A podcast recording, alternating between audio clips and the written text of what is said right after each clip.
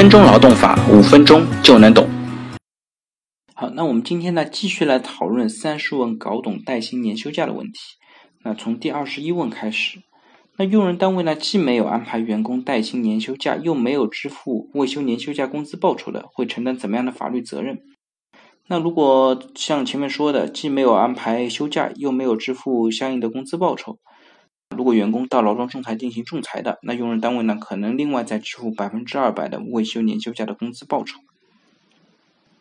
第二十二个问题，用人单位跟劳动者解除劳动合同的时候，职工没有休当年的带薪年休假，或者没有休满当年的带薪年休假的，应当如何处理？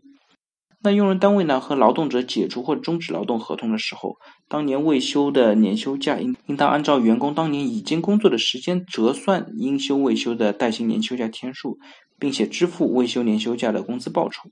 折后呢不足一天的部分不支付未休年休假工资报酬。呃，第二十三个问题，用人单位呢跟劳动者解除劳动合同的时候，职工已经休完本年度年休假了，应当如何处理？如果用人单位已经安排了职工年休假，并且呢，年休假天数多于职工工作时间折算的应休年休假天数，用人单位呢不能够再扣回。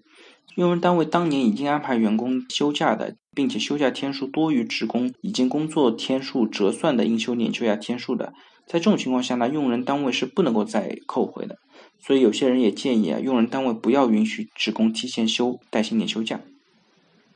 所以这边呢，就造成了一个悖论。如果员工少休的休假呢，用人单位应当给他折现；而员工多休的休假呢，用人单位就不能扣回。在这个程度上呢，对用人单位的确是有一些不公平的。那第二十四个问题呢，职工因为严重违纪被公司解除劳动合同，或者职工主动辞职的情况下，用人单位是否还需要向其支付未休年休假的工资报酬？根据目前的法律规定啊，就是不管在什么样的情况下。如果员工没有休完带薪年休假的，用人单位呢一般都需要支付未休年休假的工资报酬。如果用人单位出于人工成本的考虑，不愿意支付未休年休假的工资报酬的，他应当尽量在解除或者终止劳动合同之前安排职工进行休假。第二十五个问题，劳务派遣的员工有假可休吗？那根据目前的企业职工带薪年休假的实施办法。劳务派遣单位的职工呢，如果符合相应的政策的，也是可以休年休假的。如果被派遣职工呢，在劳动合同期限之内，他有一段时间呢没有工作，那这段时间呢，劳务派遣公司也支付他工资的。这段时间呢，如果长于他的应休未休年休假的期间的，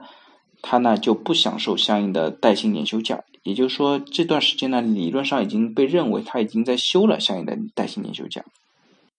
好了，大家如果对我今天的话题有任何的问题或者建议呢，非常欢迎在我的音频下方留言，也非常欢迎将我的话题转发给有需要的朋友，也许真的可以帮助到他。那我们下一期再见。